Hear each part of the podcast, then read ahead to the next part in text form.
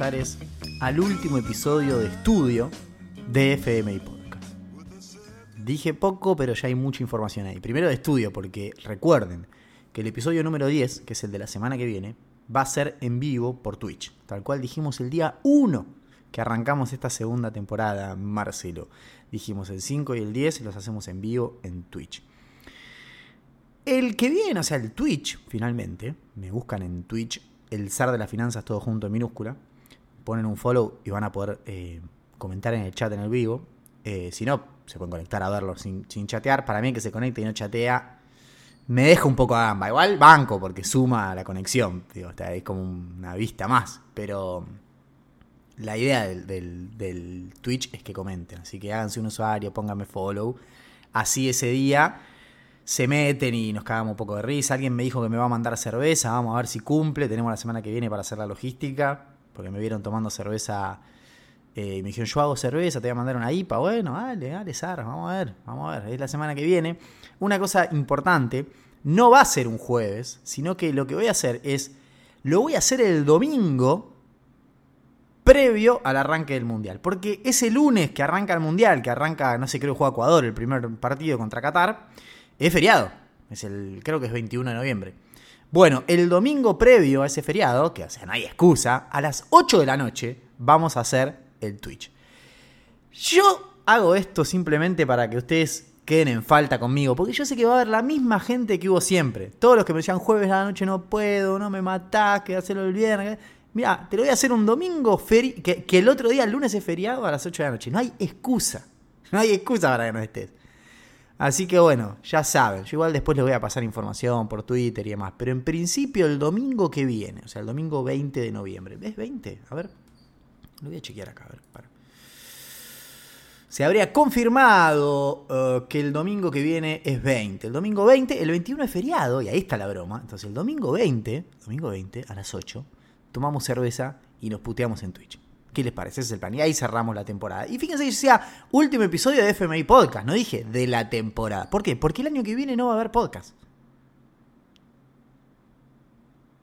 Nah, sí. no sé. Pero digo, no, no lo puedo afirmar. Año que viene. Estoy con mucho últimamente, muchas y vuelta, qué sé yo, reunioncita acá, ya. Sigo muy cansado. Me cuesta. Y la verdad que vienen saliendo muy bien. Entonces está muy alta la vara. Entonces no sé si el año que viene voy a poder hacer podcast. Entonces, nada, es acá, es hoy. Hoy, hoy le decía a mi novia, le digo, es el último, qué nostalgia, tal vez el año que viene no lo haga, tal vez no lo vuelva a hacer por 10 años el podcast. Entonces bajé las luces como hago siempre, prendí un saumerio hoy, me pintó el hipón. Y acá estamos. A grabar el último episodio, tiene que salir. Tiene que salir bueno, no te digo espectacular, pero bueno. Pero va a durar 6 horas hoy este, ¿eh? Pues estoy, estoy, así, de tranquilo. Es el último. Es el último. El próximo es un Twitch, la semana que viene es otra cosa. Este es el último episodio de FMI Podcast. No sabemos qué va a pasar el año que viene.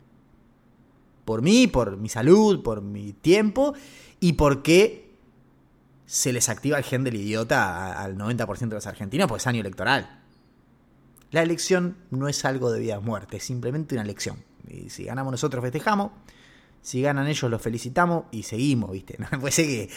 Entonces se ponen tan cabeza de pija, perdón por la expresión, que Nada, va a ser duro hacer un podcast el año que viene. Lo estoy pensando, me voy a bajar, me parece.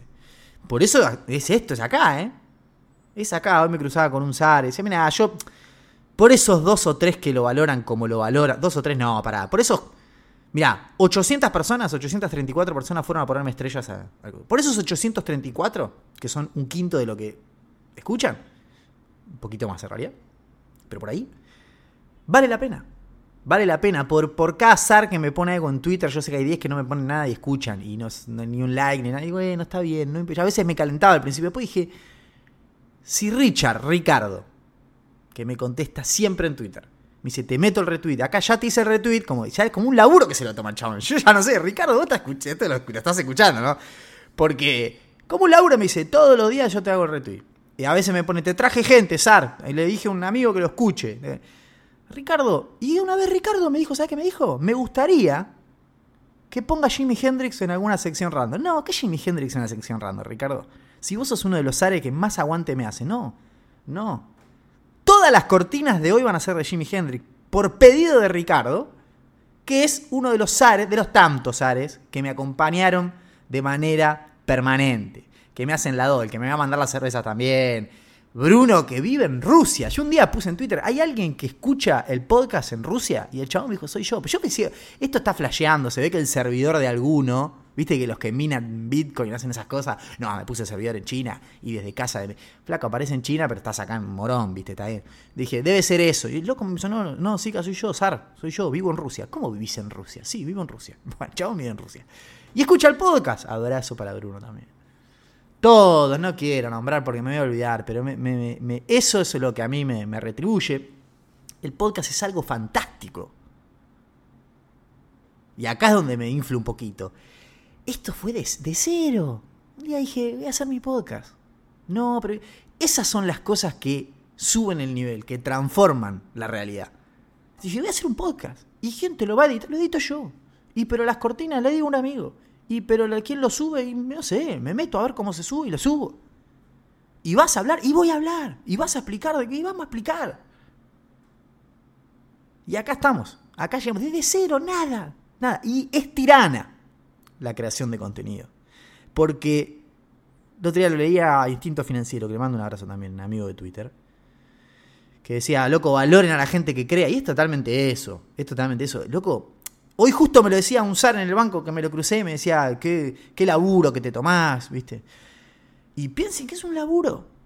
Toda la semana venir acá con temas trabajados, pensados, con discusiones una hora todos los jueves acá sentado hablando. Pero esto es toda la semana repasando, anotando cosas, diciendo esto para los ares, se lo voy a explicar. Uno que me pone en Twitter, che, habla de tal cosa y me lo anoto y vengo acá y te lo hago. Y después, no sé, alguno, viste, no te pone ni un like, no te pone ni cinco estrellas. Y decís, la pucha, boludo, con todo lo que estás dejando acá. Pero después, eh, con lo que le explicaba antes, entendí que con el tiempo si hay un. Si, yo tengo un zar del otro lado, los otros 10 que no hacen nada y no interactúan conmigo y solo aprovechan a escucharme, eh, nada, está recontra compensado. Hasta 100 a 1, con lo valioso que son los Ares, que son los que vinieron al, y lo demostraron en el chat de ese Twitch, de los Twitch que hemos hecho. Con lo valioso que son los Ares, yo, yo teniendo 100.000 escuchas, con que un zar me haga la 2, me mete un retweet y haga un chiste, se prendan las jodas que hacemos, para mí, yo ya estoy pagado, señores. Por eso no les cobro. Por eso ah, varias veces me dijeron, hacete un café. Un carajo, un café. A mí no me importa eso. Hoy porque, nada, no tengo problema. Si mañana me quedo sin laburo, pues ponele. Pero digo, no, hoy no, ¿por qué? No, a mí me pagan cuando vienen al chat hacen un chiste, cuando meten un retweet y siguen una joda, cuando... Eso, eso. Se puso muy emotivo todo esto. Ahora vamos a poner una cortina de Hendrix. Hendrix es un tipo, yo escucho mucho Hendrix de pibito, como, como tocaba la guitarra. Hay como todo un mito con Hendrix, ¿viste? decir, el mejor guitarrista del mundo es Hendrix, ¿viste? Pero la gente no escucha Jimi Hendrix. O sea, nadie escucha Jimi Hendrix. Debemos ser en Argentina 43 personas las que escuchamos Jimi Hendrix, tipo los discos de Jimi Hendrix. Eh, y dentro de esas 43 está Ricardo, estoy yo y 5 o 6 amigos míos que son fanáticos de Hendrix, o sea, porque los conozco yo. Después le sé, ¿viste? Digo, es como con los Stones, ¿viste? Nadie se mete tanto. Son muy conocidos, pero después, ¿viste? ¿Pero escuchaste alguna vez un disco? ¿Te compraste un disco una vez lo escuchaste de punta a punta? No, nadie. Pero Henry es el mejor violero. Sí, no, o sea, es el mejor violero porque era un psicópata en realidad. Porque no sé si es tan virtuoso. Qué sé yo, no sé. Eh, Joe Satriani por ahí es más virtuoso que Jimi Hendrix. Pero. Anda a decirle a Joe Satriani que te componga lo que escuchaban recién Little Win. O sea, la mejor introducción de la historia de la humanidad con una guitarra, realizada con una guitarra. No, tiene que contratar mínimo 700 personas para ver si llega a ocurrirse algo parecido. Lo, interesante, después vuelvan a escuchar en el tema, es que hay un triángulo atrás. ¡Ting! Suena de vez en cuando. Yo creo que lo tocaba Jimmy Hendrix. Porque después de lo que hizo es como que nadie se animó. Che, o sea, vas a hacer un bajo acá, vos, Mick Mitchell, vas a hacer algo con la gata. no, lo miraron y dijeron, no, amigo, seguí vos que estás haciendo algo que no. Si nos subimos, te la cagamos. Y alguien dijo, yo te hago algo. ¿Qué haces? y agarra un triángulo y hizo ting. Cada, tanto en la introducción así, ting. En fin.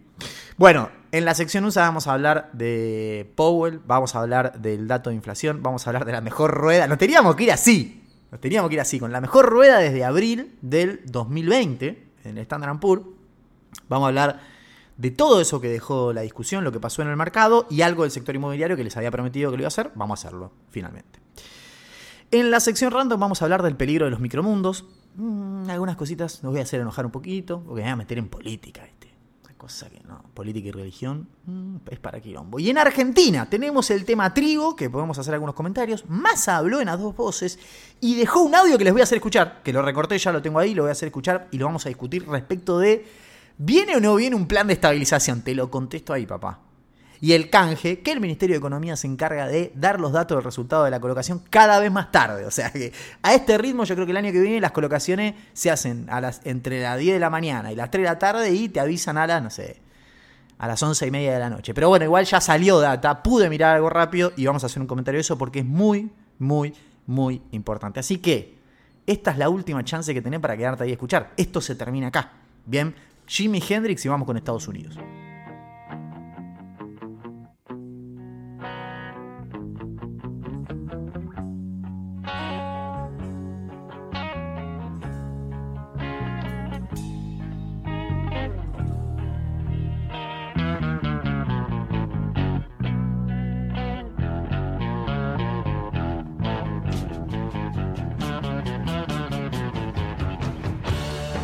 Bueno, 10 minutos de introducción.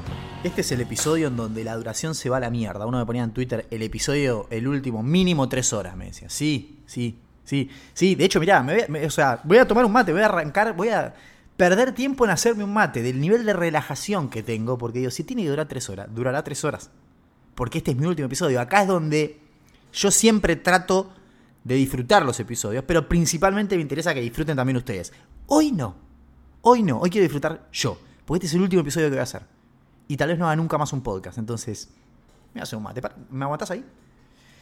Ah. ah. Tenía que poner un audio. Escuchen este audio, miren. Hermosa mañana, ¿verdad? y sí, y sí, ese es Powell. Ese es Powell. La verdad que ha sido una jornada para cerrar FMI Podcast a puro estándar puro. 5,54% subió hoy el índice más importante sobre el planeta Tierra, el Standard Poor's 500. 5,5% en un solo día. Tremendo. El día que nos vamos. El día que se termina esta segunda temporada de FMI Podcast. Vos decís, no, decís qué carajo pasó. No, todos saben los que están acá escuchando qué carajo pasó. De hecho, lo había puesto en Twitter. Ya venimos hablando, están ahí. Aparte saben dónde leer, qué buscar. Hace dos años que estamos con esto. Porque ya te sumo a mercados en la mira. Hace dos años ya. Teníamos dato de inflación. Teníamos dato de inflación, dato de octubre. El mercado esperaba la inflación intermensual core entre 0,5 y 0,6. Y por eso digo, eso hago hincapié ahí. La inflación intermensual core. Eso es lo que ustedes tienen que mirar. Todo lo demás es para los pelotudos. Lo que mira un SAR es la inflación que no tiene energía y alimentos, así le dicen a la COR. Bueno, no es que así le dicen, esa usan. La intermensual, Powell lo dijo 32 veces, yo se lo expliqué 135 veces. La interanual es otra cosa, es otra película. Y puede que, se, que en algún momento diverjan. Puede que no, pero si por las dudas divergen, vos mirá la intermensual. Bien, y siempre la que no tenga el efecto de energía y alimentos, que es la que más atención le presta a la Reserva Federal para ver el pulso de la inflación. Ya aclaramos varias veces igual. El, target de la Reserva Federal es el nivel general, no es la COR.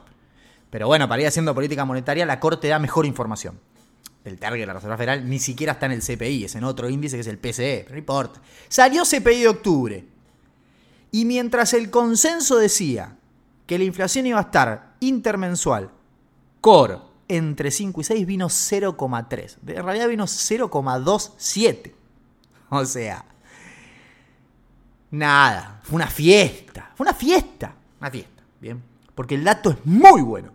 El dato es el mejor dato desde septiembre de 2021. Acuérdense ese, ese, mes, ténganlo ahí que ahora volvemos a eso. El mejor dato, rompió todo, voló el mercado. Yo ayer hablaba con Juan, tuve una charla larga y decíamos, bueno, si viene bien, vuela todo. Y yo en un momento le decía, oh, sí, ya igual es tan mecánico todo que hay que tener cuidado, ¿viste? Porque por ahí viene bien y tal vez no vuela, ¿viste? Esto de los consensos. No, no se les más porque voló todo, voló todo, voló todo. Bien. Salió justo eh, de la Reserva Federal de Filadelfia, creo. Eh, a decir algo así como, bueno, tal vez... Eh, en breve ya tengamos que parar, tal vez en 50 veces más tengamos que parar las uvas. Un mensaje recontra Dovich. O sea, te sale un dato de inflación muy bueno. Uno de la Reserva Federal de repente dice, che, mirá que ya que llegamos, digo, ya está, la terminal rate al final no va muy tan alto, parado. No, todo vuela, todo vuela, todo vuela. Todo vuela. Ahora, la pregunta ahí es, y acá es donde empieza el análisis. Bien, primera cuestión. ¿Tiene sentido que vuele así todo? A ver, digo, e, es muy bueno el dato. Es muy bueno el dato. Un dato no hace una película. Bien, con lo cual, los datos buenos ya hemos venido teniendo de vez en cuando. O sea, no es que. Bien, con lo cual, lo primero que tienen que entender es que un dato no va a cambiar la política de la Reserva Federal. ¿Viste? Entonces, ahí ya empieza. Ah, bueno, entonces. Y. Al rato salieron otros integrantes de la Reserva Federal y empezaron a decir esto, básicamente. No, pero igual seguimos, igual la inflación está siendo muy alta, igual como anticipamos va a haber otras subas de tasa. Estamos en una instancia en donde lo que se está discutiendo, ¿se acuerdan? De, era los, como los, tres, los tres, las tres columnas de la discusión. La verdad que yo lo planteé en un ataque místico de brillantez, se me ocurrió decir, son tres cosas, nivel, velocidad y, perdón, velocidad, nivel final y cuánto nos quedamos. Y al, mes Powell dijo exactamente lo mismo. Bueno, esas son las tres discusiones. Entonces, ¿qué dijimos la semana pasada? Porque lo dijo Powell. Velocidad ya no es más una discusión. Ya no importa la velocidad. Bien, por eso podemos ir aflojando el ritmo. Nunca, o sea, a menos que pase nada raro, nunca ir más rápido de 75 veces. No, vamos a bajar. ¿Por qué? Porque ya llegamos a ese nivel que queríamos llegar. Al principio de todo este camino yo le decía, Powell está diciendo que quieren llegar rápido a 4. Powell está diciendo que quieren llegar. Nadie le dio, nadie le dio bola porque después en la dinámica uno se olvida de eso, pero lo decía desde el principio él. Queremos llegar rápido a una tasa donde nos sentamos más cómodos. Hoy estamos en cero. O sea, hay que llegar rápido a 4. Entonces le dieron. Una vez que están en 4, no significa que van a terminar ahí. De hecho, dice, no, vamos a seguir. Pero ahora que ya estamos en 4, podemos ir un poquito más despacio. Eso, entonces la, discusión de la velocidad ya se saldó. Ahora podemos ir más despacio. De hecho, la que viene es 50. ¿Cuál es la segunda discusión? El nivel. La terminal rate. O sea, ¿dónde termina esta suba de tasa de la Reserva Federal? Bien.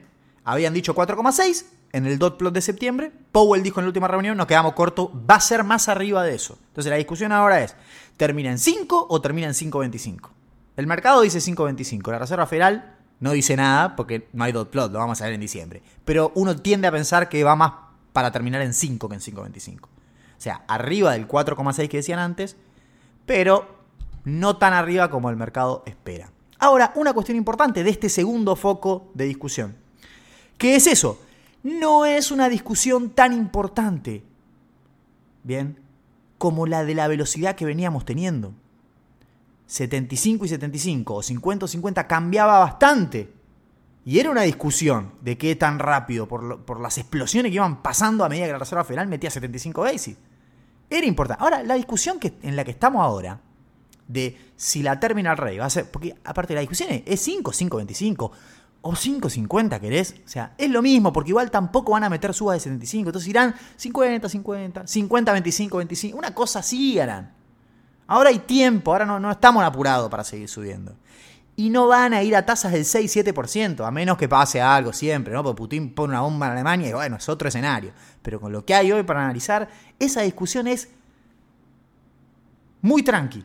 Por eso el mercado también reacciona así, porque estamos en una etapa donde estamos discutiendo algo que no es tan importante. Lo importante ya pasó. Entonces el mercado se anima. Le metes un buen balance, vuela todo. Le metes un buen dato de inflación, vuela todo. Y claro, porque de estos niveles necesitas más para asustarme, primero. Segundo, porque estamos en una instancia de la discusión en donde estamos todos más o menos de acuerdo y nadie tiene miedo a lo que va a pasar. Que es básicamente va a ir hasta 5, 5.25. Está perfecto. Ahora, el problema de esto es que nos queda la tercera discusión.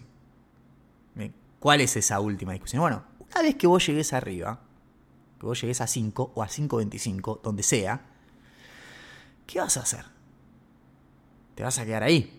Y acá es donde viene el tercer punto de discusión, donde yo creo que vamos a tener un foco de conflicto de vuelta entre el mercado y la Reserva Federal. Y es básicamente por el hecho de discutir cuánto te vas a quedar ahí. Y lo que yo estoy viendo digo, es básicamente que los analistas Bueno, cuando decís la figura analista, igual es medio. Porque el analista creo que lo entiende mejor, pero tipo los operadores, los tuiteros, Enrique Trader, que está lejísimo esta discusión, pero digo, si lo llevas a esta discusión, yo creo que hay una idea de que la Reserva Federal va a llegar a la terminal rate y a más tardar tres meses después de haber llegado va a empezar a bajar de vuelta. No, no, no, no, no. Eso no es lo que la Reserva Federal tiene en la cabeza. Entonces vamos a tener un problema ahí. Yo creo que la Reserva Federal se quiere quedar, yo digo un año. Lo que pasa es que si llegan a la terminal rate en marzo del año que viene, bueno, por ahí en enero de 2024 ya empiezan a bajar. Entonces no es un año calendario. Digo, no son 12 meses. Pero digo, van a llegar a más tardar en marzo a la terminal rate. Y hasta diciembre, no la tocan, ¿eh? Si alguien espera que pase algo eh, que la bajen en el medio, me parece que está siendo demasiado optimista. Esos son los momentos donde tenés grandes choques de mercado, grandes correcciones, cuando empiezan a aparecer esas cosas. Por eso yo te digo, en este escenario de discutir la terminal rate, en, este, en esta instancia de la discusión, no hay grandes problemas hacia adelante no hay grandes problemas porque, digamos, tenemos que esperar que la, Reserva Federal llegue a la terminal red y nos diga, che, era acá, ¿eh? ¿Listo? Sí, ya está. Bueno. Hasta ese momento, yo creo que vamos. Yo creo que vamos. No, no significa que esto vaya a ir para arriba. Yo les dije la vez pasada, ¿eh? Yo les dije cuando la Reserva Federal, pasamos todo ese lío, que voló todo, después hizo todo mierda, yo que les dije, nos comimos la curva bullish del comunicado, la conferencia nos hizo mierda, pero no deja de ser bullish igual. Porque que Powell diga, vamos un poquito más arriba a rate, no es tan grave en última instancia. Bueno, el mercado me dio la razón. Mm, ayudín de por medio porque salió el CPI, vino bárbaro y bueno, nada, fin. Bien. Entonces, 10 minutos. Ah, estamos muy tranquilos de tiempo. Bien. 10 minutos. Esa fue la discusión. Esos son los tres pilares. En esa instancia de la discusión estamos. Yo le decía recién, este dato de CPI es tal vez el mejor desde septiembre de 2021. Y algunos de ustedes, del otro lado, o alguna, y también hay mujeres escuchando, somos todos huevo igual, es una tortilla, parece esto, porque creo que 90 y pico por ciento somos hombres. Me, da las estadísticas Anchor y qué sé yo. Ancor. Eh, recabeza salió.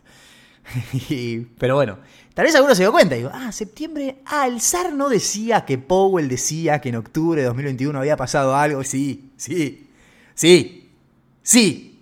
En octubre de 2021, cuando a Powell lo agarraron hace dos o tres meses, empezamos a subir las tasas, vamos a empezar a ponernos un poco más picante. Y uno en una entrevista dice, bueno, ¿qué, autocrítica hace la Reserva Federal del, quilombo en el que estamos? Y Powell dijo, entonces les expliqué acá, dijo, mira, la autocrítica que nosotros hacemos es que mm, el año pasado, en 2021, a fines de 2021, nosotros nos confiamos. Puntualmente en el dato de octubre nos dimos cuenta que nos habíamos confiado. Cuando vino el dato de inflación de octubre de 2021, hubo un salto de la inflación que nosotros no esperábamos y después nos quedamos como cuatro meses de arriba. Y nada, nos dimos cuenta que tardamos en reaccionar. Ahí recién empezamos a decir, che, se termina la joda, eh, para marzo del año que viene está todo terminado. Bueno, en marzo se terminó y en marzo empezaron a subir las tasas y empezaron a hacer el y todo junto. ¿eh? Bien. Entonces, qué justo que es para los analistas que están finos y que, les gusta, ¿eh?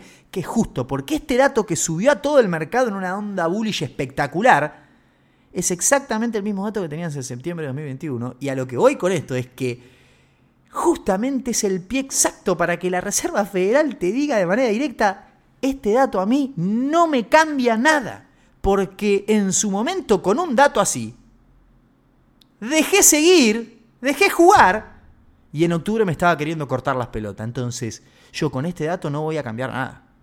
Yo no voy a cometer el mismo error que cometí hace 12 meses. De pensar que porque un día viene la inflación 0,3 mensual, ya está todo resuelto. Es exactamente ahí donde está. Entonces, conclusión final, este 5 y pico es una banda, muchachos, ¿eh? Es una banda, no debería sostenerse, porque, de vuelta, en última instancia no cambió nada. Bien, vamos a ir a la terminal rate, va a ser más alta que la de septiembre y nos vamos a quedar ahí un año. O sea que no sé qué estamos festejando, más allá de que el dato vino bien, está buenísimo y siempre es mejor. Bien, y la realidad es, si vos tenés seis meses más de datos así, bueno, sí, tal vez la terminal rate sea más baja y tal vez bajen antes, sí, pero no creo. Sí, pero no creo. No creo que vayas a tener seis datos así seguidos. Bien. Y por cómo es la Reserva Federal, tal vez ni con seis meses seguidos alcance para que aflojen.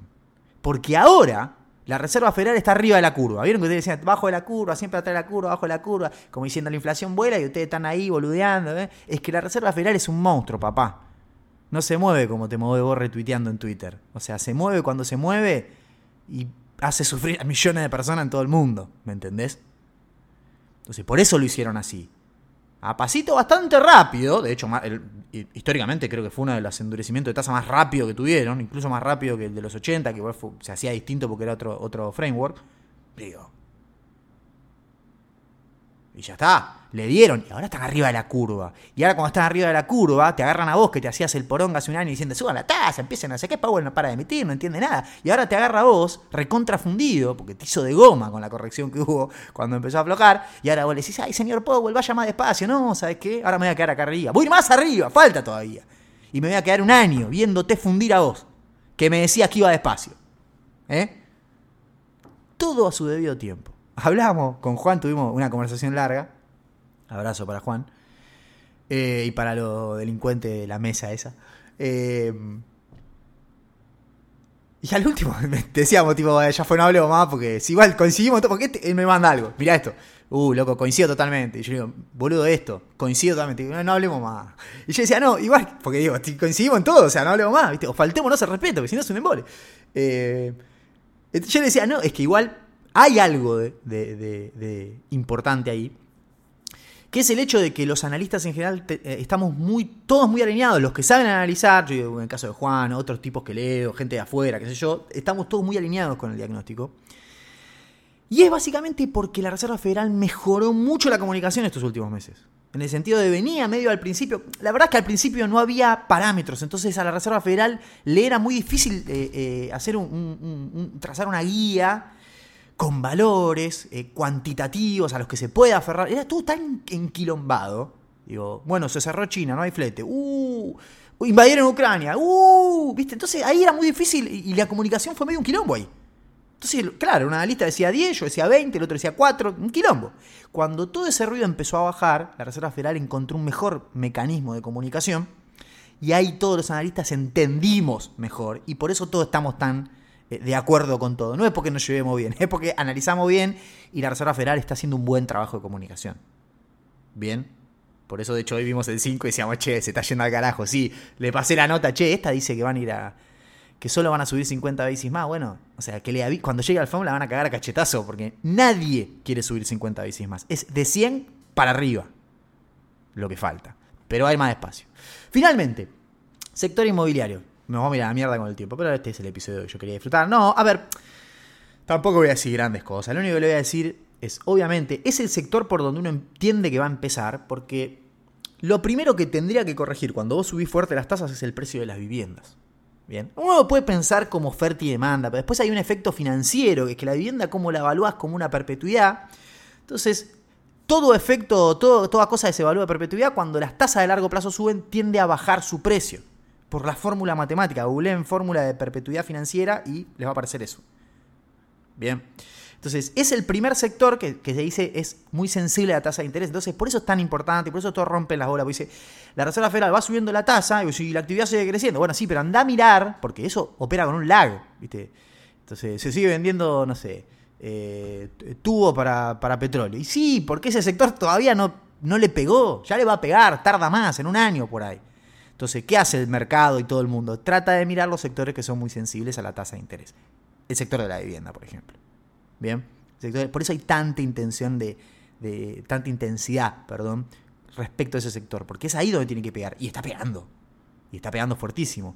Tuvimos la baja del precio de la vivienda más grande de los últimos años, el mes pasado.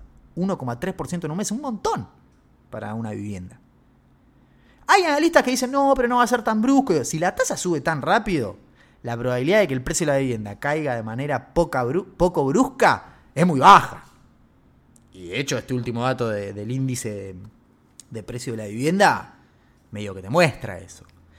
Tenés una configuración, eh, lo que en realidad la discusión es, bueno, ¿qué tan rápido va a caer el precio de la vivienda? Y ahí hay dos cuestiones que son muy importantes. Primero, porque si bien la vivienda no está en los índices de precio, los alquileres sí están en los índices de precio. Y los alquileres están muy vinculados al precio de la vivienda. Bien. Entonces, Y los alquileres son el 40% de la inflación core en el CPI. Así que es fundamental lo que pase con la vivienda, por lo que pase con los alquileres, por lo que va a pasar con la core, por lo que va a pasar con la tasa de interés. ¿Estamos? O sea que es fundamental. Bien. Ah, no sé qué estaba diciendo, pero no importa. Bueno, entonces, todos dicen, bueno, esto eh, en principio se tendría que hacer mierda, los alquileres van a corregir más rápido que tarde, y entonces, bueno, algunos dicen, ojo, ojo, ojo, porque estás en un escenario donde tampoco hay tanta oferta de viviendas.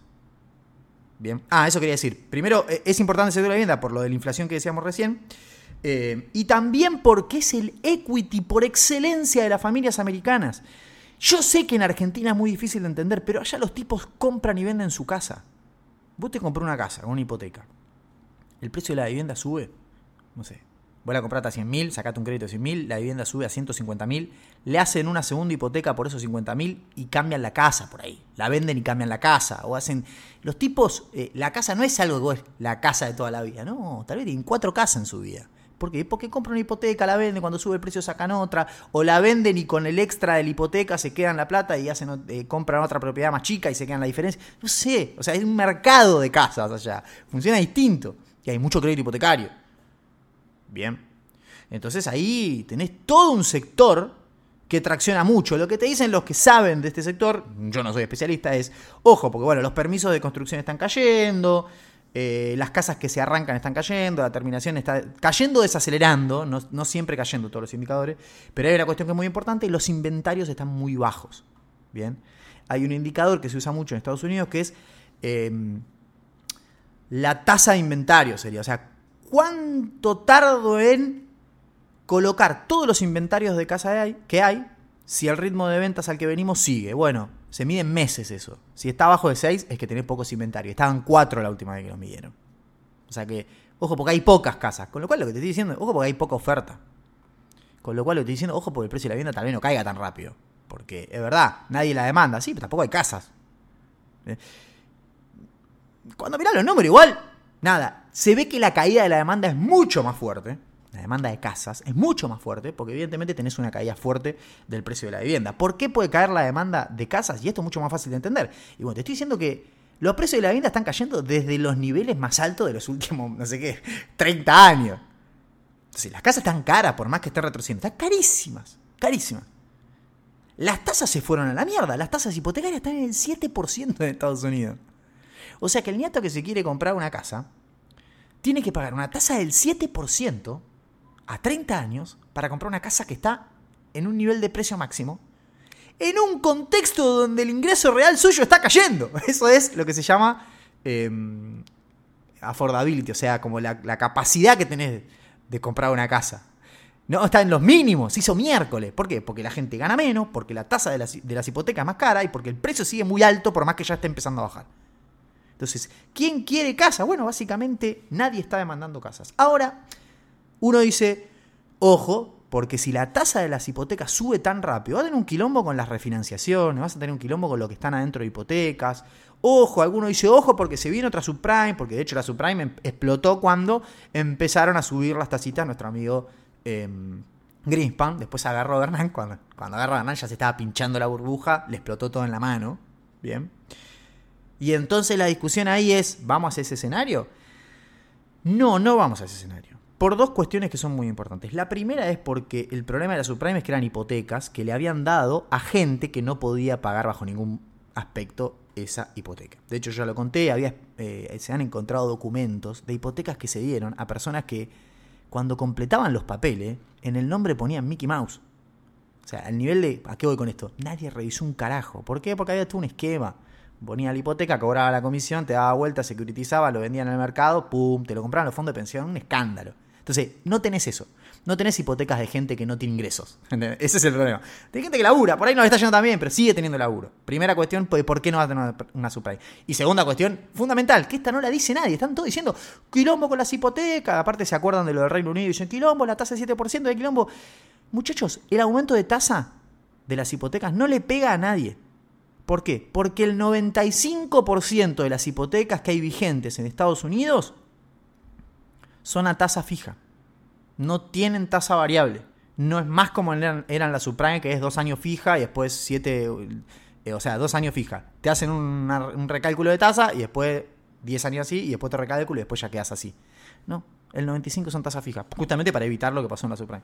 Con lo cual, la suba esta de tasa es para el que quiere entrar, o para el que quiere refinanciar, o para el que quiere hacer una segunda hipoteca. En principio, porque alguien querría refinanciar si está ya anclado a una tasa muy baja. De hecho, vos mirás la tasa de refinanciación, es casi nula, casi cero. Hay alguno, y de hecho el otro día escuchaba a un analista que le preguntaba, ¿por qué no es cero? Porque con esta tasa, ¿quién refinancia? O sea, muy probablemente hayas sacado tu hipoteca al 2% y te ofrecen 7. ¿Quién refinanciaría?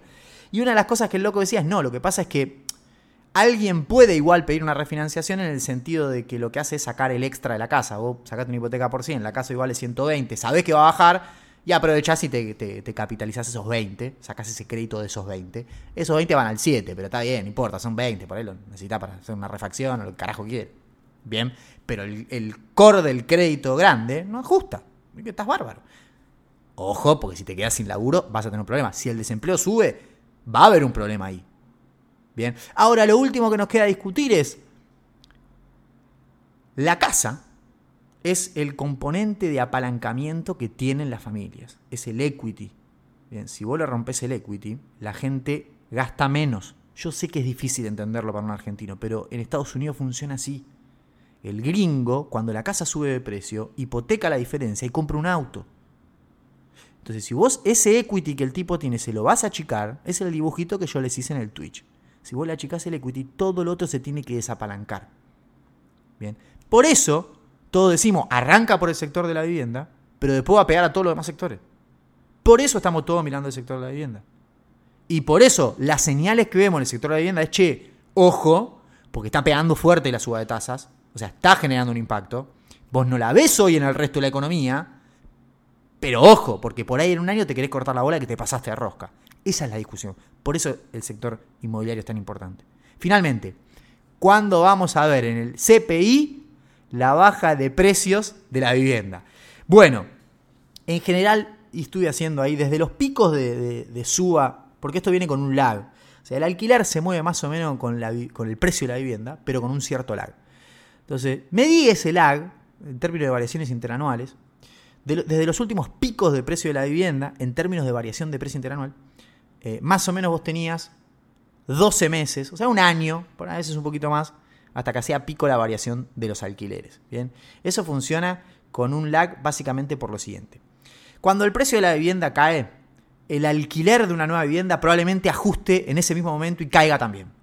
El tema es que el CPI, cuando mide alquileres, en, la, en el apartado de alquileres, no solo mide los nuevos alquileres, mide todo un conjunto de alquileres, en donde están los nuevos alquileres que se celebran a un precio menor, los alquileres que ya vienen, que eso no se mueven, y los que están ajustando, que ya estaban, ya estaban preestablecidos que iban a ajustar. Entonces, por eso cuando la vivienda cae fuerte y los alquileres nuevos caen fuerte, el CPI no cae. ¿Por qué? Porque ese alquiler nuevo tiene un pequeño peso en la ponderación de todos los alquileres, que es lo que mide el CPI. Por eso funciona con un lag. Que las últimas veces duró bastante más que los 12 meses que yo les mencionaba. Bien, acá tengo los años, o lo, o lo cerré. No me acuerdo. No, lo tengo acá.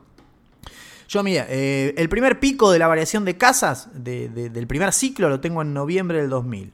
Alquileres hace pico en febrero de 2002. O sea, hay 15 meses de diferencia. En octubre de 2005 tuvimos otro pico de la variación del precio de las casas. El alquiler hace pico en febrero de 2007, de vuelta, 15 meses, 16. Ahí. Bien. ¿Qué pasa? Cuando miro los últimos picos, ya me voy a, picos más actuales, como por ejemplo el de mayo de 2010 o el de enero de 2014, en esos dos picos, el, la variación interanual del precio de la vivienda, los alquileres hicieron pico casi 20, 30 o 40 meses después. Bien, hay muchísimo lag. ¿Por qué básicamente? Bueno, porque hay muchísimos más inquilinos, muchísimos más millones de hogares que están alquilando. Y eso lo que hace es que te agranda la torta de lo que mide el CPI y le quita ponderación a los nuevos alquileres que son los más dinámicos, que son los que hacen pico con la casa. Entonces, el precio de la casa hace pico, ese alquiler hace pico. Sí, claro, pero si vos tenés 10 millones de personas alquilando, ese nuevo alquiler tiene un impacto, porque es un alquiler en 10 millones. Si vos eh, eh, tenés a 40 millones alquilando, ese nuevo contrato dividido 40 millones tiene un cuarto del peso que tenía antes. Entonces, por eso tarda más. ¿Bien? Entonces acá la discusión es, Lo que yo digo es, si, si esto funciona así, vamos a tener que esperar probablemente un año para empezar a ver buenos datos en el CPI en la parte de alquileres. Bien.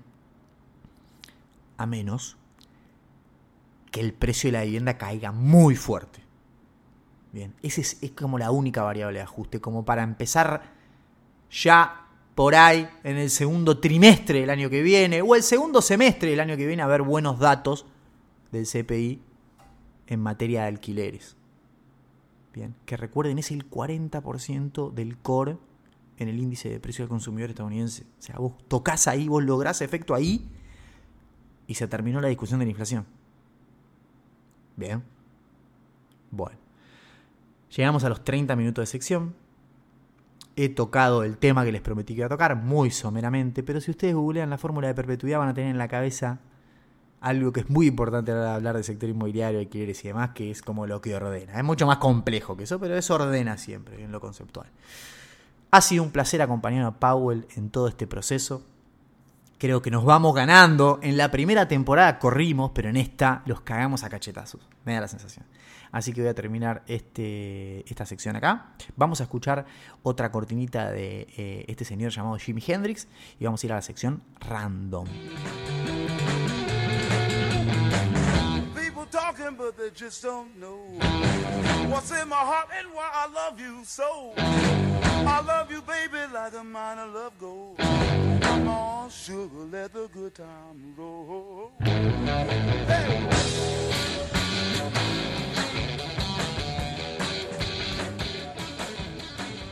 Última sección random de estudio. La próxima va a ser en Twitch, domingo 20 horas. Domingo 20 de noviembre, 20 horas. Episodio. No, 10. Episodio 10. Me cago, pero podría haber sido 10. Bueno. Es una sección polémica. El título de esta sección es eh, El peligro de los micromundos. Igual, nada, comentario al margen. Eh, Elon Musk está desarrollando en plenitud toda su actitud de dictador. Tal cual lo dije yo, lo diagnostiqué yo semanas antes. Digo, me llovieron los mensajes en todas las redes sociales. Sí, que mira esto, Sara, acá, Sara. Claro, porque yo dije, no es un sociópata, maneja Twitter, olvídate, el primero que lo cargue le va a bloquear la cuenta. Ping, no va que un día después vayas eso el chabón. Y bueno, todo el mundo me mandó, gracias por estar atentos. Y les dije, les dije, eso, eso es parte de estar en una buena sintonía de análisis también. No es solo lo que hace la Reserva Federal, es también decirte, mira, este chabón tiene un problema de sociabilización, es un idiota. Y en Twitter, después vos vas a entrar al Twitter de Elon Musk, tiene un, un tweet fijado que es el poder al pueblo, una cosa así. Pero qué flaco, o sea, sos un empresario que, tiene algo de seguidores en Twitter, o sea, ¿qué poder de pueblo de qué? No es que, que la gente te vota por seguirte en Twitter, o sea, no, estás confundiendo, o sea, tenés un... tenés delirios místicos, chabón, por más bueno que seas con las empresas o inteligente, ¿bien? Pues aparte sos feo y los feos tendemos a ser más inteligentes. El peligro de los micromundos es una sección random que va a cerrar esta temporada y que nace por eh, haber leído un tweet el otro día de una chica, creo, que decía, en una semana ustedes van a estar gritando goles en un país que eh, le pega a las mujeres y apedra a mujeres y la homosexualidad está podrida, eh, podrida, la homosexualidad está prohibida. Yo decía, ¿por qué te haces esto? Decía, es como, hay una entrevista con Fantino y, y una lista político, no me acuerdo, Berenstein creo que eh, lo de dice, ¿por qué te haces esto? dice, ¿por qué te haces pegar así? Pero yo ¿por qué te haces esto? Le digo, ¿en, qué círculo, en qué círculo puede quedar bien cuando está el país entero en vilo por lo que va a ser una Copa del Mundo que hace cuatro años estamos esperando? ¿Y qué, qué es lo que querés hacer con ese tweet? Llamar la atención. El progresismo es un contrasentido común. Yo ya lo expliqué, creo esto. El progre, si toda la sociedad se pone más o menos de acuerdo en algo, el progre va a estar en contra. No importa lo que sea, ¿eh? No importa lo que sea. Hace un tiempo yo me acuerdo que Gustavo Cordera, el cantante de la Versuita, había dicho una bestialidad sobre las mujeres. Em, no me acuerdo, le voy a bajar un poco el tono. Creo que sé lo que dijo, pero le vamos a bajar un poco el tono, pero tampoco quiero irme a la mierda. Pero bueno, no sé, algo así como, como Macri, viste, que dijo, a la mujer le gusta. A la mujer le gusta que le toquen el culo, que le digan qué buen culo, ¿viste? Una cosa así, tiró haciéndose canchero, o se un quilombo. Y una vez, no me acuerdo que uno decía, ojo loco, ojo porque también hay una dinámica de, de que en el fútbol se dicen cosas y acá se quejan, pero en el fútbol. Yo decía, loco, ¿cómo el progresista el micromundo progresista, porque el progresista se junta con progresistas. O sea, todos nos juntamos más o menos con la gente parecida a nosotros, pero el progresista aún mucho más. Porque para el progresista, si vos no tenés su agenda, no es que sos un tipo que piensa distinto, sos un hijo de puta, sos su enemigo. ¿Cómo que no te molesta vos el, cambio climático? ¡Basura! Vos sos la dicta, y decís, no, no sé, no es que estoy en contra del clima, o sea, no tengo problema con el sol o con nadie, ¿me entendés? Pero no es algo que esté en mi agenda. A mí me preocupa otras cosas. sos un hijo de puta. No soy un hijo de puta. Tengo otras prioridades. O sea, me importan otras cosas, ¿me entendés? Entonces, el progreso, si no tenés su agenda, no es que no compartas. Sos un hijo de puta. Por eso el progre se junta con progres. Y es muy peligroso en todos los ambientes juntarse con gente que piensa exactamente igual que vos en todo, porque eso genera un micromundo. En el caso del progresismo, citaba lo de Cordera, porque yo pensaba, digo, claro, estos tipos se juntan entre sí, estos progresistas, y la conversación va a ser algo así. Son, che, ¿viste lo que dijo Cordera, boludo? ¿Qué dijo? No, que a las minas le gusta de todo en el culo, boludo. Dijo eso, sí, uh, terrible, terrible, Mateo, lo que dijo. Ojo, boludo. Ojo igual, ¿eh? No, pará, no, pará, pará, pará. Porque, viste, también está visibilizando un problema. Va a entrar por ahí, para empezar por ahí. También está visibilizando un problema, boludo. Porque nadie, o sea, ¿sabes qué pasa? Tenés razón, boludo. Nadie se hace cargo en la tele de que tocan culos en este país. Nadie se hace cargo lo invisibiliza. Corderas, boludo, estuvo bien, ¿sabes que estuvo bien? Tienes razón, ¿eh? Claro, porque visibilizó una problemática que los demás se hacen los tontos. Es un mártir, Cordera es un mártir. Cordera es un mártir. Boludo, ¿sabés que en su próximo recital, Cordera debería subir chicas al escenario y tocarles el culo para que... ¿Sabés que sí, boludo? Te das razón, totalmente. Qué hipócritas, mirá los que no tocan culo, lo hipócritas que son. Claro, entre ellos ese mundo, tipo caballito, Villurquiza, Villa Crespo. Palermo yo siempre lo saco porque el progre de Palermo tiene guita de verdad, no es como el de Caballito. Entonces yo le respeto un poco más, pero Palermo también. Salen de esa casa, van a la realidad y se cruzan con gente como yo por ahí. Y, claro, el tipo viene tan sacado de, ese micromundo que por ahí, che, ¿viste lo de Cordera, boludo? Que dijo que hay que tocarle el culo a las minas y el chabón, claro. Dice, y estuvo bien. No veo la hora de tocarle el culo a una mina. No, ¿cómo? Mateo, no. ¿Para cómo eh, tocarle un culo? Y sí, porque hay que visibilizar. Ahí empieza todo. El problema de los micromundos. Twitter. Es, ojo si alguno se llama Mateo. Yo jodo con el nombre Mateo porque está muy de moda entre el progresismo, pero por ahí hay algún Mateo ahí. Le mando un abrazo. Eh, el mundo de Twitter es un micromundo. A mí, yo me, me, sorprendo mucho. Los libertarios, o sea, tipo, confunden Twitter con la realidad. Es una cosa que que yo disfruto cuando los cachetea la realidad porque a veces hace tipo encuestas. O sea, ¿a, quién votarías el año que viene? Ganó Milei con el 92%, chicos, Milei, Milei. Sos boludo flaco, o sea, más vale que va a ganar Milei. Si te siguen toda gente que es libertaria. O sea, ojo. lo de los troles que yo explicaba el otro día. Son guapos en Twitter porque Twitter es un micromundo en donde son sus reglas, pero la realidad corre por otro lado. La realidad corre por otro lado. Y ahora para que no digan que solo me la agarro con los pubertarios. La militancia es un micromundo. Los compañeros que militan, no voy a decir ninguna organización, pero los compañeros peronistas que militan, tienen el cerebro cogido, perdón, eh, pero digo, el 90% tiene el cerebro cogido. Los que militan en cualquier partido igual, porque la militancia es un micromundo. A mí hace mucho tiempo un viejo una vez me dijo, mira, si vos vas a militar, una vez cada 10 días, una vez cada 7 días, una vez cada 15 días la llamás a tu abuela, la gorila o a tu mamá o a quien carajo sea de la familia, bien gorila, y la escuchá dos horas hablar. Le preguntá cómo la ve, que te diga todo lo que a vos no te gusta y escuchá todo lo que dice, porque si vos militás y todo lo que hablas y todo lo que discutís sale de ese círculo de militancia, cuando salgas a la calle vas a ser un pelotudo. Y es tal cual así. Y es tal cual así. Yo igual, para ir cerrando todas las secciones random que no pude hacer, reivindico la militancia por un hecho puntual muy básico, que es militar en muchos casos les permite bajar la intensidad, porque ustedes tienen como una especie, no ustedes, no nosotros no, acá no, los boludos de Twitter tienen como una especie de, de leche cerebral ahí que se les explota, ¿viste? Vos decís, yo, lo, yo, como lo digo, tienen la idea fija, pero no la idea de coger, la idea de la política. ¿Viste? Decís, uy, ¿qué día qué hace? ¡Ah, día! ¡Día! Sí, día el supermercado que sube los precios. ¡Quinerista! Mirá cómo suben los precios. Tubo, tubo, tubo. Pero, amigo, o sea, tenés que tranquilizarte. O sea, pero aparte estamos hablando de otra cosa, tener la idea fija. Pues yo le digo, amigo, anda militar. O sea, vos te gusta mucho la política, sos recontra anticá Anda a militar al PRO. O a, con ley militar. Empezá a militar, anda a la calle, anda a pegar carteles, anda a plenario, rompe la bola. Y, y vas a ver lo tranquilo que volvés a Twitter. Y, cómo vas a poder subir el nivel de la discusión. Y discutir lo que hay que discutir. Pero hay gente acá que. que tiene ese. ¡Eh, eh! eh con ese tono, ¿no? Porque tiene intensidad. Porque te calmate, calmate un poco. Cálmate un poco. Bien, cálmate un poco. Qué cosa, ¿eh?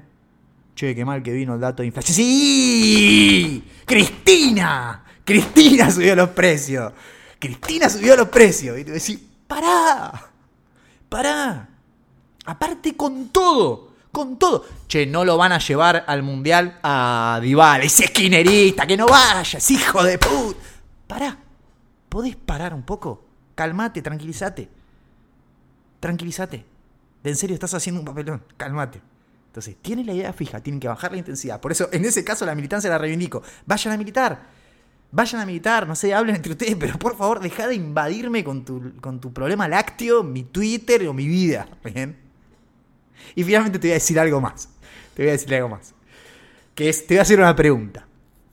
¿A vos te molesta el kirchnerismo o el peronismo o el pro o Milei? ¿A vos te molesta? Vos decís impresentable. Mirá lo que dijo. Mirá lo que dijo el pelotudo este. Mirá lo que hizo, es una vergüenza. Mirá, se confundió. Su mamá es un forro.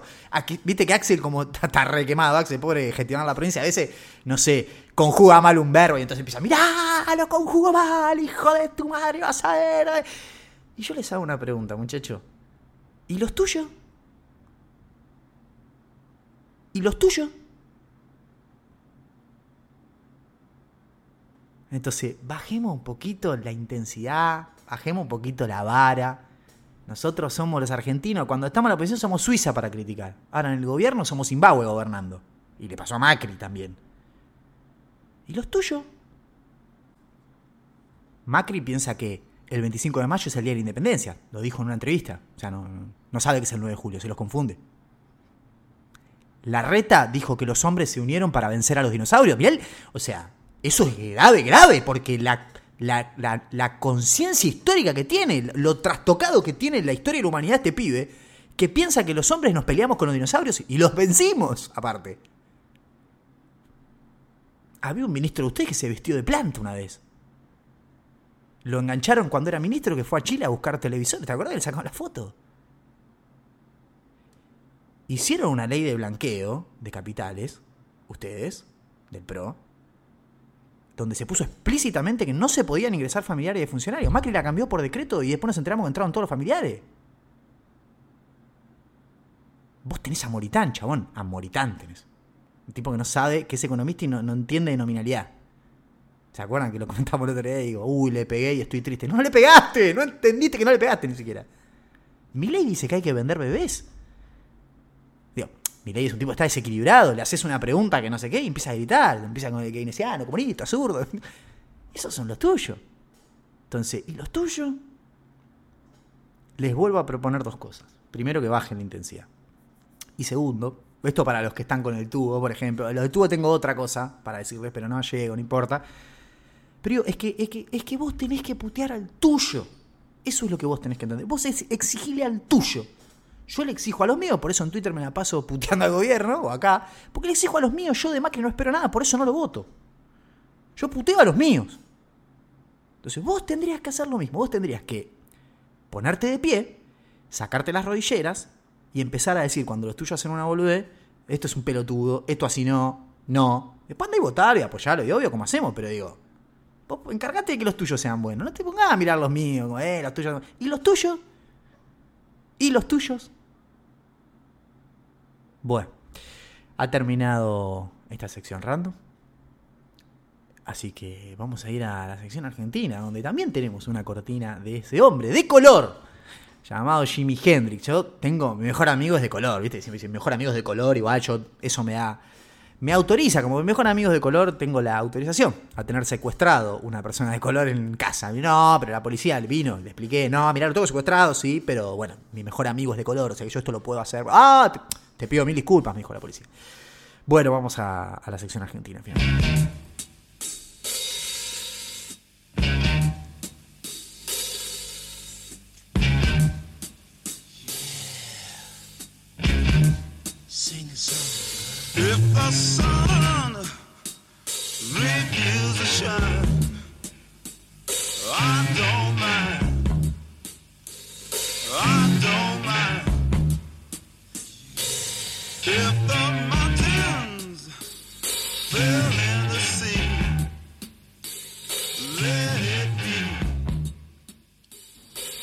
Bueno, llegamos a la sección argentina, la última. Tengo algunos disparadores, pero bastante interesantes para charlar. El primero de ellos es, la situación eh, BCRA, tipo divisas, reservas y trigo. El trigo ya es un problema. Bien.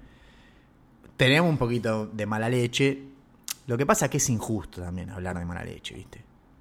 Nos toca una sequía y heladas, entonces se pierde buena parte de la cosecha de trigo. Vamos a tratar de ser lo más ordenado posible. Voy a abrir Twitter, donde tenía publicado la nota de la Bolsa de Comercio de Rosario, recortando la, la cosecha. Bien. El trigo sigue cayendo. Argentina pierde casi 2 millones de toneladas más. Bien. De la estimación que teníamos en octubre de que la cosecha de trigo va a ser 13,7 millones de toneladas, bueno, ahora pasó a ser 11,8 y sería, finalmente, la peor de los últimos 7 años. El trigo es el puente que tenés hasta el año que viene. Hasta la gruesa, si querés. Esa liquidación es la que te salva. Ustedes piensen, y esto yo lo aclaraba en Twitter, es importante tenerlo en cuenta. Cuando piensen en el tema trigo, no lo piensen como si fuese soja. No lo piensen como si fuese. ¿Por qué? Porque trigo se consume mucho en el mercado interno. De hecho, lo que se exporta es un saldo. Es al revés de la soja. La soja se exporta. Y si queda algo acá, bueno, no sé, se usará para los veganos que comen milanesa de soja. Pero eh, con el trigo es al revés. El trigo se consume acá y lo que queda se exporta. Si de una buena cosecha te queda mucho saldo exportable. Sogardel, de hecho, el año pasado nos salvó. El año pasado nos salvó, literal. Bien, nos, dio el calce justo para que después se nos acopien toda la cosecha de soja que nos dimos cuenta en, julio, no sé qué, no sé, alguien tocó bocina cerca del Banco Central, se despertaron y dijeron, che, no liquidó nadie, hagamos algo. Bueno, pues vino por suerte Sergio y acomodó ese tema. Finalmente, eh, entonces, ojo con pensarlo como el tema soja. Por esta razón, aparte, también tienen que entender que el impacto precio de todo lo que hagas en el mercado interno es muy alto, porque el trigo va al mercado interno. ¿Viste? Con te podés hacer medio el boludo y va a haber impacto en precio, pero es medio indirecto. Bien. Acá, ojo, porque decían dólar trigo. Mirá que el, trigo casi no se exporta casi nada. O sea, lo que. No es que no se exporta casi nada. La mayor parte se consume acá y todo lo que le des al trigo exportado te pegan al mercado interno de manera directa. Entonces, ojo, no. O sea, no. Dólar trigo probablemente no sea una solución. Hay que hacer algo. Tal vez no sea dólar trigo. Y después otra cuestión no sos el jugador de trigo que sos en soja a nivel mundial. Entonces, cuando Argentina tiene un problema con soja, el precio internacional le ayuda casi siempre a compensar buena parte de ese impacto. Con trigo no tenés eso. Y si bien podría llegar a tener algo de eso, si, si la corrección de la cosecha es muy grande, porque es lo que te estoy diciendo, sí, te estoy diciendo que solo exportamos un saldo, no vamos a ser importantes en el mercado internacional. Entonces dicen, che, Argentina se le fue a la mierda al trigo. Y el mercado mundial van a decir, igual no vende trigo al mercado mundial, se lo consume todo. Bien, estoy exagerando, pero digo, una dinámica así. Y de hecho hay países que tuvieron una muy buena cosecha de trigo, así que eh, nada, van a compensar. Con lo cual tenemos un escenario de pinza de la muerte, en donde cae la cantidad de trigo y cae el precio internacional del trigo. La situación se ha vuelto caótica. Yo decía, tenemos un poco de mala suerte, y después pensaba, no, no tenemos mala suerte, porque la verdad...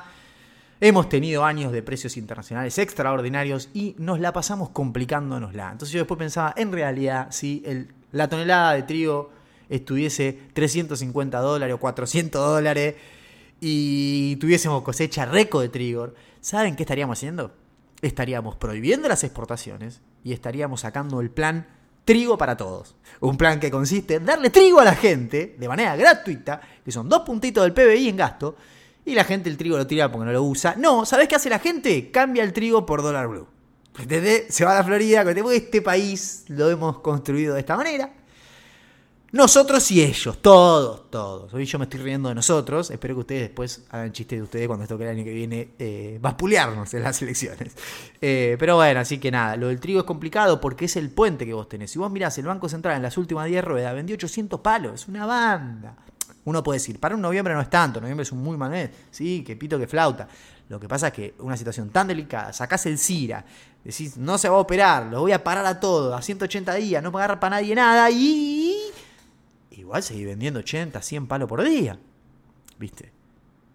Entonces yo creo que vamos caminito a vender y de mínima 1500 palos en noviembre. Es mucho, es devolver mucho. Yo sé que te va a dar mal noviembre, pero es mucho para lo que para, para la situación en la que estamos. La actividad empieza a aflojar y bueno, por ahí algo afloja un poco, te plancha un poquito las importaciones.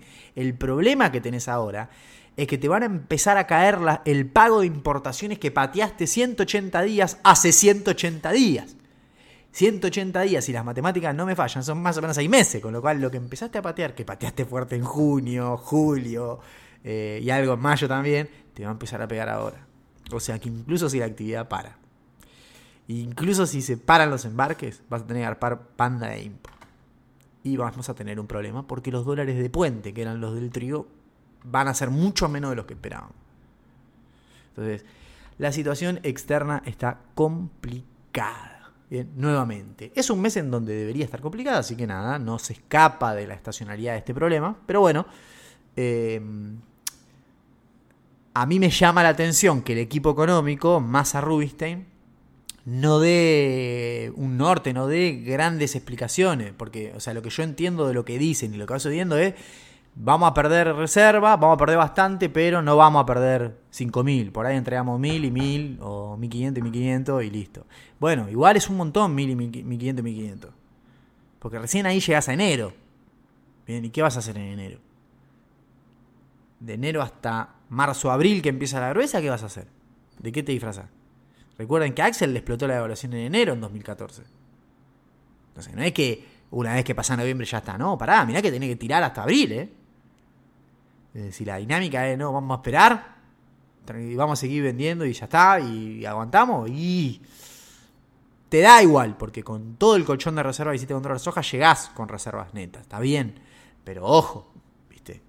Yo pensé que iban a hacer algo más, me parece que no hay nada en el horizonte, me parece no hay nada más en el horizonte, que es esto, es perder de a poquito y que no sea mucho, o que sea lo menos posible, bastante igual.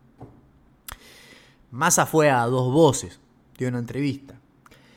Massa es sólido como una roca en las entrevistas. O sea, se los. Vamos a hacerlo, lo voy a decir en lenguaje técnico para que después nadie me diga que digo groserías. Se los garcha de parados a los periodistas. Eh, muy canchero. Lo que pasa es que igual el nivel de los periodistas es flojísimo. O sea, le preguntan del clima, ¿viste? Massa, Massa le decía. Massa, lo interrumpí. Massa, pero aparte le dice Massa. O sea, disculpe, o sea, se- o Sergio. ¿Por qué le gritaba Massa al otro? El otro digo nuevo Bonelli, el otro. Alfaro, ¿eh? Eh. Y Bonelli también me pregunta cada cosa, tío. Bueno. Pero dijo algo muy importante. Y yo se los recorté acá, lo vamos a escuchar juntos ahora y vamos a eh, dilucidar. Porque la discusión acá es, bueno, ¿este tipo va a hacer un plan de estabilización o no? ¿Va a devaluar y anclar arriba? Te está diciendo voy a hacer un congelamiento. Mañana, supuestamente viernes, anuncian un congelamiento de precios. Dijo, no es congelamiento, es fijación de precios. ¿Qué significa eso? No sé. Tal vez lo que quiere hacer es que darle una pauta de aumento de precio a los empresarios y que tengan que respetar esa pauta o no, no lo sé, ni idea. Pero mañana lo van a anunciar. Entonces decís, bueno, ¿cómo va a congelar los precios con esta inercia? Con todo este quilombo que tenemos. Si congela los precios, el tipo de cambio sigue al 6 y nada de lo otro mejora, seguís vendiendo reservas, no te rolean la deuda ¿ves? Y no, no cierra por ningún lado. ¿En qué está pensando? ¿En qué está pensando? Y entonces cuando le tocó hablar de inflación, dijo lo siguiente. Hay que hacer un recorrido de reducción de la inflación, hay que hacerlo. Hay que dividir por bimestres, bajar un punto por bimestre, bajar y estabilizar, bajar y estabilizar, bajar y estabilizar. ¿Con qué objetivo? El objetivo es que lleguemos a diciembre del 23 con la inflación estacionada abajo de los tres puntos. ¿Se puede cumplir eso? Sí, claramente. Y ese es el desafío y mi principal Porque veo que- responsabilidad. Que, hay una gran. Es una banda lo que dijo, ¿eh? Es una banda. Eh, vamos por parte, digo, primero, bajar y estabilizar. Cuando dice bimestre, por los cálculos que después dice en diciembre de 2023, eh, tres- abajo de 3%, me parece que, que se refería más bien a trimestre. Porque si vas por bimestre bajando un punto y estabilizando, bajando un punto y estabilizando, llegás con deflación al año que viene. Eh, pero, si fuese. Bueno, no importa, ponerle que este trimestre para mí tiene más sentido. ¿Qué es lo que está diciendo? El loco está diciendo, bueno, para mí hay que bajar un puntito y dos meses planchado. Bajar un puntito y dos meses planchado. O, más o menos así que el promedio trimestral vaya bajando de a un punto. Bien, por eso yo digo, mañana tal vez ese, esa fijación de precios que se va a anunciar tenga o venga con eso, ¿no? Venga con diciembre aumenta 4, enero aumenta 3, marzo aumenta 2, cosa aumenta 1. Como que va bajándole la inercia a los precios. Y entonces ahí es donde aparece la dinámica de si lo están pensando así, eso es un plan de estabilización de tipo gradual, no shock. Bien. Con lo cual, no necesariamente tendría que implicar un salto discrecional del tipo de cambio. Lo cual, en algún punto, es consistente con la política financiera que está tomando el gobierno, que está indexando deuda y al tipo de cambio, está dando bonos duales. Que es una de las cosas que, en el marco de lo que decíamos, está preparando el terreno para una devaluación, acumula reservas, reduce el nivel de, interés abierto en el mercado de futuro, está medio preparando todo.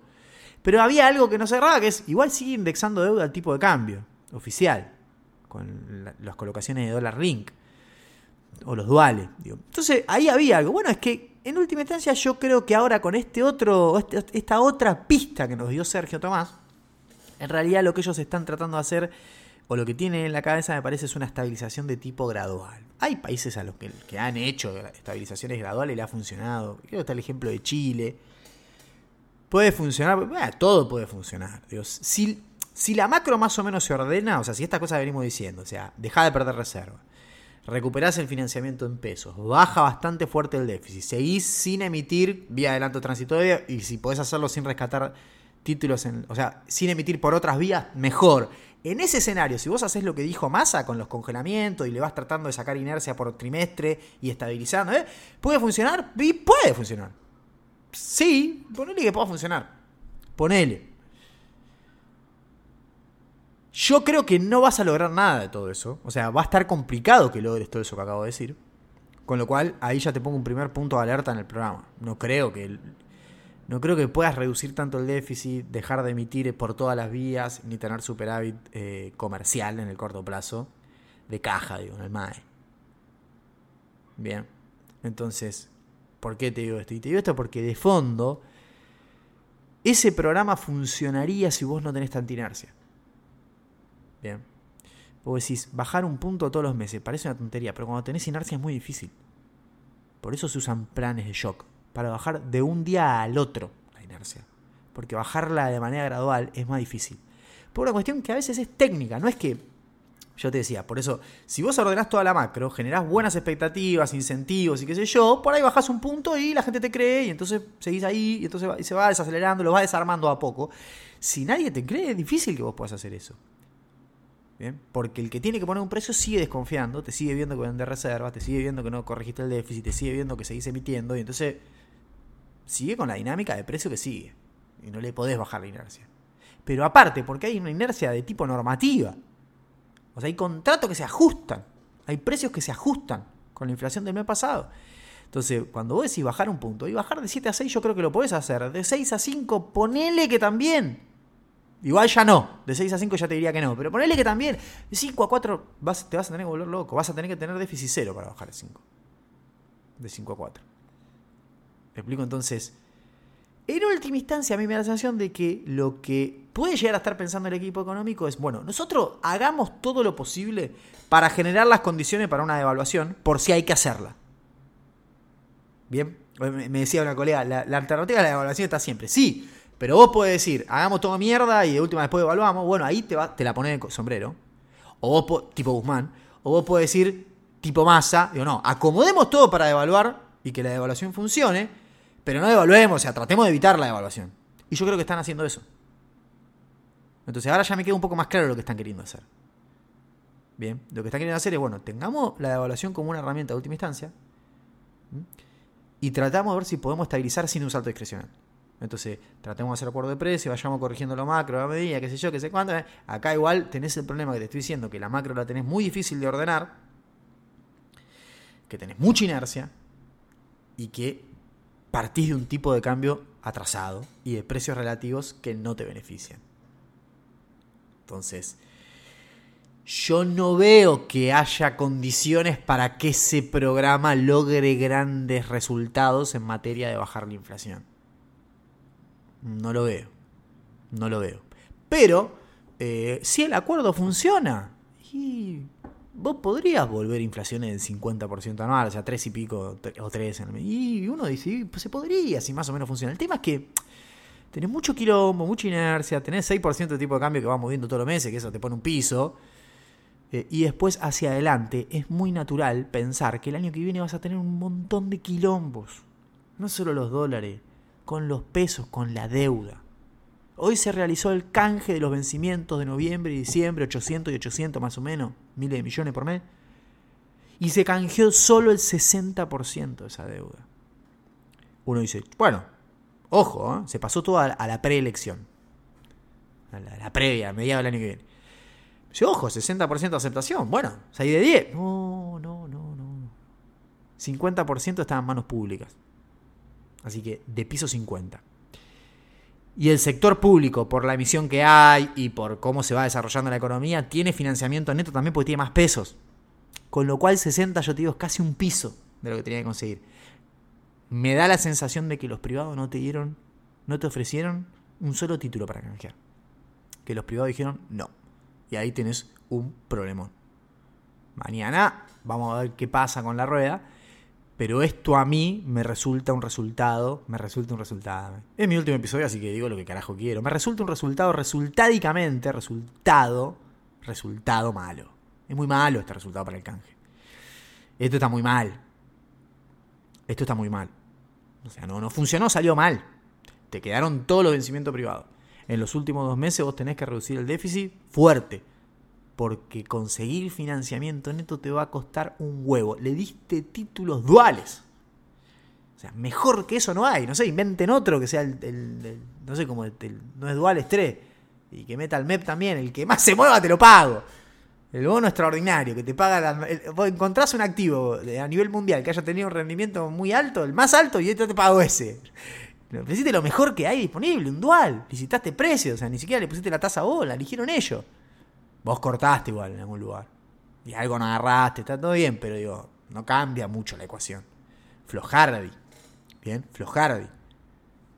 Entonces, tenemos meses que nos quedó poco vencimiento, 300 mil palos por menos es mucho, pero igual, es todo privado. De gente que te acaba de decir, no, no quiero un bono dual a mediados del año que viene. ¿Y qué carajo querés, hermano? Nada. Tuyo no quiero nada. Como mucho te agarra una LELIC, te decir esa institucional. Y este, esta es la otra cuestión, para cerrar. Hoy hablaba con un zar en el banco que siempre que nos cruzamos de saludo, estoy yendo menos ahora, pero siempre que voy me lo cruzo igual. Debe decir, este sigue viniendo acá, viene todos los días. No, siempre que voy te cruzo. Te mando un abrazo. Eh, y me decía, me, me quedo con la bola de pesos, con la bola de la deuda, eso me quedó pendiente. No tenés que hablar de eso. No, a ver, yo de hecho venía hablando de eso. Estoy muy enfocado en lo que es deuda soberana, pero digo, también están los 10 puntos del PBI que tenés en pasivo remunerado del Banco Central. Todos estos pesos que vos metés, después los sacás y están ahí, no es que desaparecen. Y están haciendo interés. Y a tasas, ya casi te diría, reales en términos, eh, positivas en términos reales. O sea que, y no acumular reservas, ahí sumaste el dólar soja, digo. Entonces el balance del Banco Central, tuki. Yo le dije el día uno cuando vimos el acuerdo del fondo y la tasa tenía que estar por arriba del tipo de cambio, dije, che, esto es más déficit cuasi fiscal.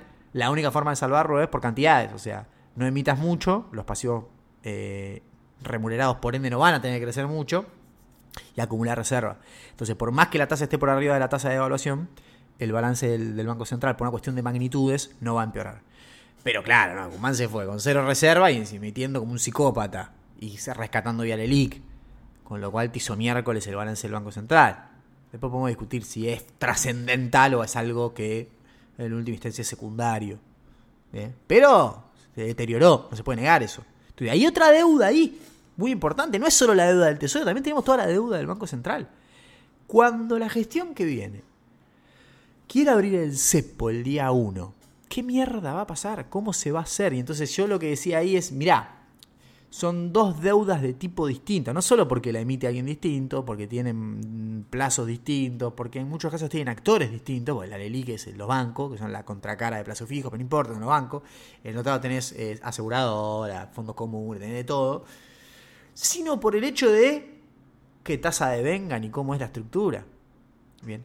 La deuda del tesoro, el principal problema que tiene, aparte de que es insostenible porque el tesoro, o sea, no, puede reducir el déficit, o sea, que cada vez necesita más financiamiento, imagínate, más tasa y cada vez más cantidad, ah, en algún momento eso se hace insostenible. Pero aparte de de tener ese problema estructural, es deuda que no se puede licuar. ¿Mm? ¿Cómo lo define el diccionario? Que no se puede licuar, como dice Lionel Hawks. Que no se puede licuar, porque la indexaste toda. Te la indexaste toda, chimvergüenza. Esto va para Guzmán, no para Massa. Ni para Bataki, ni para nada, es para Guzmán. ¿Se acuerdan que lo criticábamos? Este está indexando toda la deuda, hermano. Tenés un cepo, te prestan. ¿Por qué no sacás la tasa 15 puntos bajo la inflación y pagás tasa fija un poquito más y no indexás? Porque si después la inflación vuela, volamos por el aire. Nada, no pasa nada, sale más barato, sale más barato. Terminamos así, terminamos. Entonces, indexaste toda la deuda. Entonces, no se puede licuar. Vos devaluás y los tipos tienen más, le vas a tener que pagar más peso. Vos devaluás y lo que pase a precio los tipos lo cobran, porque tienen ser. Entonces, no hay forma de licuarla esta deuda del tesoro. La única que queda ahí son dos alternativas. Disrupción. O sea, una sola alternativa que es disruptivo, algo disruptivo. Disruptivo se me ocurren dos cosas. El canje, el plan Sicarelli, el canje, canjeemos todo, nos sentamos con la CUNSA, con Belconía, hacemos una conferencia de prensa y decimos, vamos a canjear todo, todo a- de mediados de 2025 para adelante los canjes. Le damos una, herramienta SER y una herramienta eh, Link, no le damos dual. Entonces que los bancos elijan, cambien su deuda por esto que vence a partir de 25. Y durante un año tienen vencimiento, después vemos cómo hacemos. Bien, y le damos a la gestión que viene un año, un año y medio para que pueda gestionar sin vencimiento del tesoro. Esa es una. Otra, la de la CUNSA, reperfilemos. Reperfilemos. Digo, cuando llega, reperfilan los tipos. No, no te pago. Que es lo que el mercado ya medio tiene precio. Ahorita no me van a dar Las forward están al 20% más o menos la- las de ser. Bien. Digo, no me van a dar par. Digo, eso para la deuda del tesoro. Ahí tenés las alternativas. No hay mucho más. Y con las LELIC, bueno, las LELIC tenés la ventaja, esto es algo terrible, de que son licuables, porque son peso a tasa fija. O sea, en última instancia estás licuando los plazos fijos de la gente, ¿no? Vos metés una devaluación y licuaste. Macri lo hizo así. Cuando Macri, los pasivos remunerados del central, con las LEVAC y todo lo que había en ese momento, llegaron a ser 10, casi 11 puntos del PBI, y pasaron a ser 5 cuando se fueron. ¿Por qué? Y porque en el medio voló el tipo de cambio y licuaron a todos. Bien, eso es una forma. El tema acá es el siguiente. Tenés dos problemas que tienen, se solucionan o, se resuelven, no se solucionan, se resuelven de forma distinta. Entonces, ojo, porque si vos decís, che, las LELIC son el principal problema, devaluemos. Perfecto, vos las LELIC las vas a licuar con la devaluación. Pero la deuda del tesoro no. Y la devaluación va a ser expansiva aparte. Se va a tener un problema. Entonces, bueno, entonces pará. Eh, bueno, hagamos un canje de la deuda del tesoro y no devaluemos, al pedo. Vamos a evaluar si, si lo hacemos con un canje. No, sí. Porque cuando haces canje te sacás la deuda del tesoro, pero te quedan todas las LELIC. Si vos liberás el cepo, la gente, cuando vence el plazo fijo, agarra los pesos y compra dólares. Te van a correr con esos 10 puntos del PBI. Terminás de dónde, ¿no? Narnia. Y entonces, y entonces, si vos querés hacer un plan de shock, tenés que hacer las dos cosas al mismo tiempo. No sirve una sola, tienen que ser las dos al mismo tiempo. Tenés que evaluar, estabilizar y hacer un canje o un reperfilamiento. Y de esa manera te sacás la deuda del tesoro, de esa manera te licuás las LELIX y todo esto sin un programa económico termina, nada, en 400% de inflación. Digo, entonces, lo primero que tenés que hacer, yo no lo digo, pero ya está eh, clarísimo, es tener un plan, un programa, unos números, tienen que cerrar. Después hacemos acuerdo de precio, todo eso otro que es muy importante para combatir la inercia, pero tenés que tener un programa. El programa que tenés hoy es un programa, eh, Massa está haciendo, está haciendo que la economía argentina esté mejor de lo que estaba, pero no alcanza, no alcanza. No alcanza porque lo que agarró es algo muy explotado, ya, ya quebrado, ya está, esto se- está, está- ya está. Fueron eh, un año, dos años, dos años y medio de, mala administración.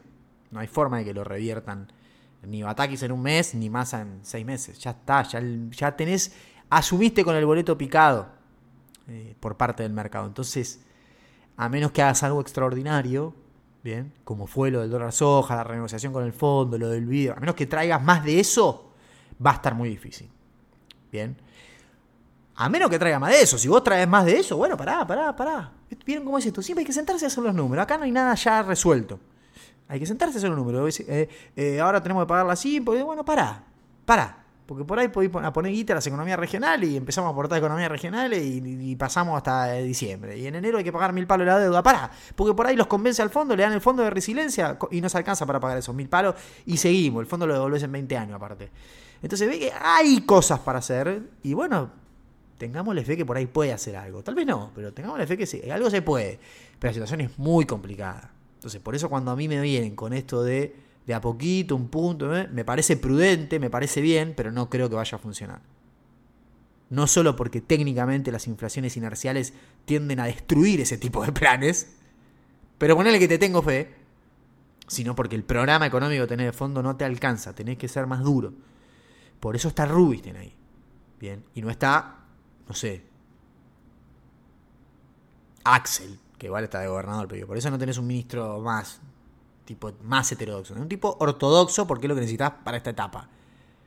Entonces, eso, esa adenda que mandaron para que el déficit sea cero, sacando privilegio, no era algo para pelearse políticamente y un gran argumento para correr a la oposición. Tendría que haberse hecho de verdad.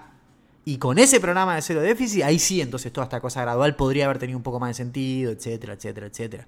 Bueno, hay cosas alternativas, todavía no está nada dicho, pero bueno, creo que finalmente tenemos un diagnóstico más acabado de lo que se viene, que va a ser un plan de estabilización de tipo gradual, en principio sin salto discrecional del tipo de cambio, que puede igual bien, suceder. La apuesta ahí es, deben decir, si nosotros seguimos al 6% mensual con el tipo de cambio, al 6-7% con el tipo de cambio, y yo le quito inercia a los precios, el tipo de cambio real empieza a subir de manera significativa y gradual. Que a veces sería lo óptimo, pero a mí lo que me da sensación es, mirá, en este quilombo, por más que hagas un acuerdo, si subís 6 el tipo de cambio, los precios suben 6. Y encima tenés inercia. Si fue el 7 el mes pasado, no va a ser menos de 6,5 este. Entonces, bueno, ahí es donde uno empieza a decir, ojo, porque esta estrategia no sé si es la mejor para este escenario. Simplemente eso. Terminamos todo. Los espero de verdad el domingo que viene, domingo 20 de noviembre, a las 20 horas, en el Twitch, el zar de las finanzas, para cerrar esta, este podcast que se termina. La probabilidad hoy de que yo realice podcast en 2023 es exactamente del 14%. O sea, hay un 86% de probabilidad de que el año que viene no haga podcast. O sea que el domingo que viene, domingo 20, a las 20 horas, recordad que el lunes 21 es feriado, el domingo 20, a las 20 horas, te espero en Twitch, el zar de las finanzas, todo junto en minúscula, para que te metas ahí al chat, tomemos una birra y nos caemos un poco de risa. Chau, Zares. Gracias por el apoyo, gracias por el aguante. Los quiero mucho, me ha hecho muy bien, me hace muy bien hacer el podcast, más allá de lo profesional, porque estoy siempre a tiro con los temas y más. Esta es mi instancia, de, este es mi lugar de, de expresión, me hace muy bien. Y que me hayan apoyado a hacer esto, eh, obviamente me hace el doble de bien. Así que les mando un saludo fraternal. Me puse medio, medio, medio trolengui, ¿no? Ahí me cierre. No, tranqui, no pasa nada. Nos vemos la semana que viene con más irreverencias.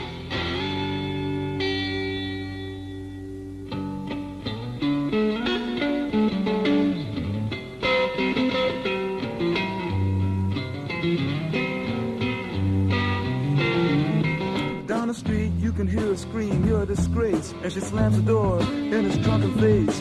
And now he stands outside, and all the neighbors start to gossip and drool. He cries, oh girl, you must be mad. What happened to the sweet love you and me had? Against the door he leans and starts to sing, and his tears fall and burn a garden green. And so castles made of sand fall in the sea eventually. A little Indian brave who, before he was ten, played war games in the woods with his Indian friends. And he built a dream that when he grew up, he would be a fearless warrior, Indian chief.